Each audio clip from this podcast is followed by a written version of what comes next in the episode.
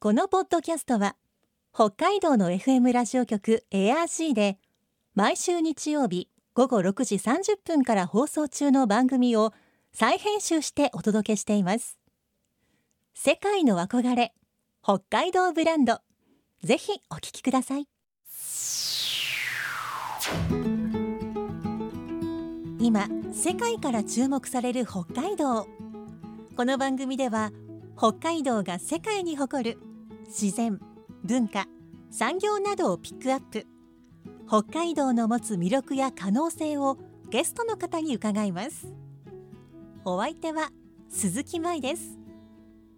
今回のテーマは北海道の彫刻。皆さんは道内には野外彫刻など誰でも見ることのできる彫刻作品が数千点もあることご存知でしょうか？さらに北海道からは本郷真也安田寛など彫刻を手掛ける芸術家が数多く誕生しています。今週と来週は札幌彫刻美術館友の会会長橋本信夫さんと札幌彫刻美術館友の会会員の高橋よし子さんに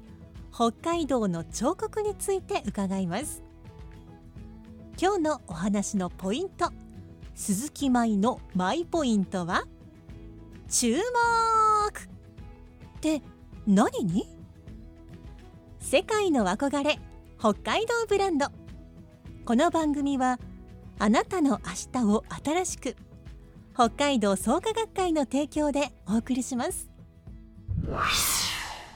今週と来週は札幌彫刻美術館友の会会長橋本信夫さんと札幌彫刻美術館友の会会員の高橋よし子さんにお話を伺っていきますお二方よろしくお願いしますよろしくおよろし願いいたします。くお願いいたします。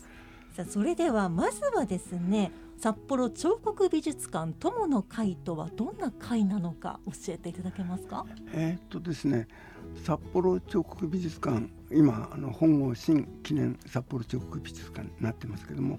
これが1982年だったと思いますけど、あの創設されるわけです。その美術館を支援する組織として、あの彫刻美術館友の会っていうあの任意団体が作られて、まああくまでも彫刻美術館をいろんな角度からあの支援していくと、まあこういう組織なんですね。で美術館を支援するだけではなくて街中にもいろいろ彫刻あるではないかと。まあ、そこの中で清掃をする必要もあるしそれから調査もしなきゃならないねっていう中でだんだんだんだんそういう活動をこう街中の彫刻にこう視点がこう合っていくに従って会員がまた増えてきまして今17080人まあ、最近は少し減り気味ですけどそのくらいの方たちがいて。タフな清掃の仕事だとか調査の仕事をやってるっていうこういう感じです。なるほど。最初はあの本郷新のあの記念美術そうですね。館あそこを応援しようというところから始まってね。今やもうあちこちの彫刻のこうメンテナンスなどをうん。こう皆さんで行っていると。そうですね、まあ、あのメンテナンスっていうところまではこれはあの市のこう管理部分がありますけどやっぱりあの破損だとか、はい。これはこうした方が将来のためにいいよって思うような提言を絶えずしていかなきゃなりませんし、その中でやって安全だと思うような保証だとかずーっと長くフォローしながらですから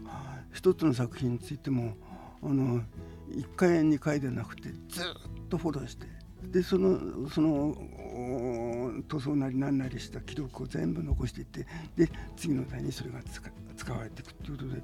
もう我々のやってるその記録を残すということがデータベースの背景の中で非常に大事なものになっているということですね。まあ、そうやって皆さんがこう記録をつけられてそしてこうこう自分たちができるところまでというそういうもう愛を持ってこう清掃している彫刻をまさに私たちはこう普段何気なく、例えばこう札幌の街通勤をしてる時にねこう公園とかで目にしたりしてるわけなんですがでは北海道内には、まあ、札幌だけではなく北海道内そういう彫刻がたくさんあるかと思うんですがこういう公共の場所で私たちがこう普段目にできるような彫刻って数はいくつくらいあるんでしょうか？3150 3150 50体ぐらいあるでその一番多いのが札幌で大体、あの室内の彫刻も含めて室内っていうと例えば駅構内のこう彫刻なんかも含めますと大体900近いものがあります。札幌の大通公園ここエアジーも大変近いご近所ですがここにはたくさん彫刻が見られますが、大通公園にはいくつくらい彫刻があるんでしょうか？僕たちの後ろでは28くらい。まあつまりどどどこまで入れるかというともうあの素材から何かでこれはちょ確かにあのモニュメントではあるけどもちょっとあの外してもいいんじゃないだろうかっていうのも含めると大体30くらいあります。その中であの大型のちゃんとした作家による彫刻があのブロンズ作品が11点あります。大きくてちゃんとした作家もとても。それから石の彫刻ということであのイサムのうちのブラックスライドマントラの、まあ、それで大体12点くらいがメインな大型のこのいい作品かなと思いますね。今ちょっとあのイサムの口のお話ありましたけどあれはあの滑り台になっている彫刻ですよね。あれなんかもこうちょっと子供たちに大変人気の、ね、ええ、あの子供たちだけじゃなくて僕はもうこれで五六十回あそこで滑ってます。できるだけあれを彫りをね深くするようなことをもっと一般の方がなさればもっとそれなりにあの見方が変わるんじゃないかな。作家のイサム野口もあの彫刻は子どもたちのお尻が完成させると言っているので。まあ、橋本先生も一生懸命完成させるべく やってあの滑ってらっしゃるだと思うんですけどそうやってこうねこう周りのこう人々が育てていって完成する彫刻なんですね。はい、まさに札幌の玄関口である札幌駅なんですが、えー、こちら南口にですねちょっと目立つ彫刻があるかと思うんですがこちらについて教えていただけますか？まず校内にあるのが安田館のあの妙夢という大きな作品で穴の開いてる作品ですね、であれはあの札幌駅前通りに対してちょっと斜めに立っていると思うんですけれどあの穴からまっすぐ札幌駅前通りが見渡せるということなんです。で妙夢というあの絶えなる夢という題がついているんですけれどそれが英訳すると「キートゥドリーム」って夢への鍵みたいな形で、まあ、夢に対するあの鍵穴かなっていうそういうあの英訳の方でなんとなく意味がわかるっていうような作品なんですけどあれは皆さん作った方それからタイトルを知らなくても多分みんな知っていてあれに座ったりそれからまたがったりそしてあそこを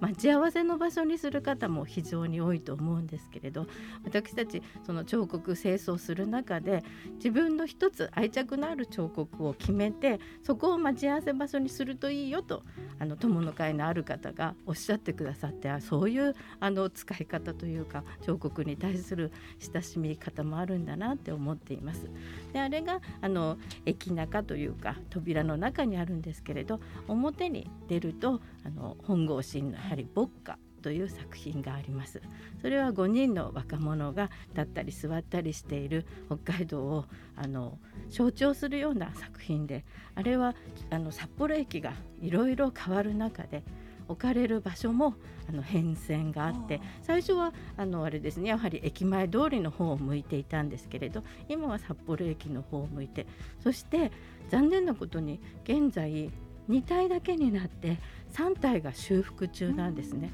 それすらもこう言われないと気がつかないんですけれどやっぱりそれを修復してあの撤去してしまうのは簡単なんですけれどどうやって維持していくかが問題かなって思います。そしてあの駅前通り両方の歩道にもたくさん彫刻が大通りまで歩いていく中であるんですよね。で私の好きなのは国松飛鳥の「ニケ」という作品です。あのナイキと書いてニケ、はい、勝利の女神なんですけれど全然具象作品ではなく顔も手足もないんですけれどこう横から見ると勝利の女神が羽を広げてこう立っているようなそういう抽象作品でとっても好きな作品があります。こう駅前通りにある彫刻のことちょっとこれね頭に置いてこう大通りまで歩くだけでいつもの道もちょっと違う感じになりそうですね。ただ残念なことにその国松先生の作品にしてもちょっと足元にあの自転車がつなげるような感じではい穴が開いてるんですね、そこに自転車の鍵を絡めてしまって周りが自転車置き場になってしまっていたり、まあ、彫刻そのものに鍵をくっつけなくても他の作品の周りが自転車でいっぱいだったりと案外そういうことが多々あるのでやっぱりあの作品として愛していただければそういうことはないかなっていうのもあります。他にもあの有名な作品こう説明を受けてあこれかというふうに思いつくものいくつもあると思うんですけど、はちょっといくつかそういったものどんなのがあるか教えていただけますか？まあ、例えば、まあ、北海道の歴史に関係したあの大型彫刻っていうのこれはあのー北海道、まあ、札幌を超えたいろんなあの意味のあるものですね。そういう中で例えばあの真駒内公園、ね、のエドウィン・ダン公園のエドウィン・ダンの像だとか丸山公園の岩村道俊の像だとかだからクラーク像だとかっていうのもありますしね。それで大通公園のあのケプロンの像と、それから黒田清隆のあのペアの像っていうのはそれなりにじょおー大通を代表する作品になりますしね。もうこういう大型のこうしっかりとした作家によるブロンズ彫刻もうこういうものも目をこう凝らしていくといろんな保存のための問題点がありますしいろんな角度から手を加える必要があるんじゃないかと解説をしていくっていうこともあるしまあっていうのはね、あのーエドウィン・ダンの像をご存知の方はほとんどいらっしゃらないですね。だけど北海道の開拓の歴史にとって畜産をす育てていくっていうようなあの一つの世界もあるしこのモニュメントとしてこのなな名をが残りしかもその業績が分かるこういうのがあちこちにいっぱい点在するわけですよね。例えばあの帯広にあるあの依田弁蔵はいはのい彫刻、これも田島石郎であの我々札幌に住んでますと依田弁蔵っていうのはあどっかで聞いたことがあるなっていう程度ですけども十勝にとってはこう恩人ですから、こういうその非常に大事な歴史上の人物をちゃんとした彫刻が作り上げてる。でこれがあやっぱりローカルなところの非常に大事な、あの一つの文化をこうずっとそここの郷土史の中でこう見せていく一つの大きな仕掛けななんだなっていう感じを受けるわけですよね。もう彫刻の話からスタートしてこう 北海道の歴史のいろんなこう側面がこう楽しく学べるわけなんですね。はい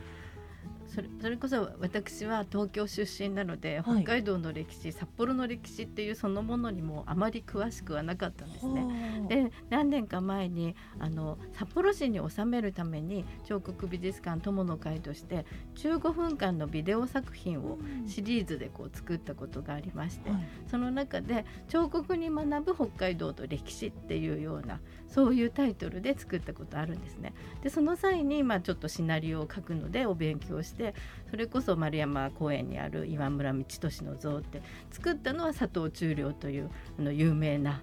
あの作家なんですけれど作った人も有名だけれど作られたモデルになった人も初代北海道庁長官であるしということですごく両方の面で貴重な作品だっていうことが分かって彫刻を見ていくともちろんクラークさんもそうですしホーレス・ケプロン黒田清隆それぞれ北海道にどういうあの貢献をした人かそしてまたそれを作った作家というのはどういう位置の人だったかっていうことですごく勉強になるんですね。ある意味。だからそれが非常に面白かったことがあります。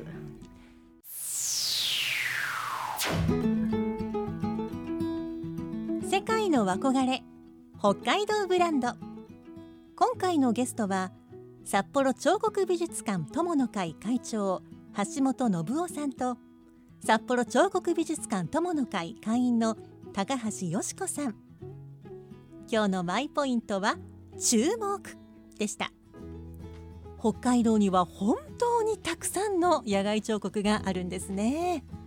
普段はつい見過ごしているという方もぜひ一度注目しながら街を歩いてみてください。お話に出てきた札幌の街中にある彫刻だけではなくあなたの地元のあなたがよく通りかかる場所にある彫刻どんなものがあるでしょうか。改めて注目してみるとその美しさかっこよさに気づいたり歴史を知るきっかけになるかもしれません。私鈴木舞のツイッターにも今日登場した彫刻の画像を上げておきますね。来週は北海道出身の彫刻作家や北海道デジタル彫刻美術館について伺います。そしてこの番組では皆さんからのメッセージをお待ちしています。番組の感想やあなたの思う北海道ブランドなどぜひお寄せください。クオカード3000円分を毎月抽選で1名の方にプレゼントしています。詳しくは番組のホームページをご覧ください。北海道ブランド。そこには世界を目指す人たちの知恵と情熱があります。来週もそんな北海道ブランドに元気をもらいましょう。ご案内は鈴木舞でした。世界の憧れ北海道ブランド。この番組はあなたの明日を新しく北海道創価学会の提供でお送りしました。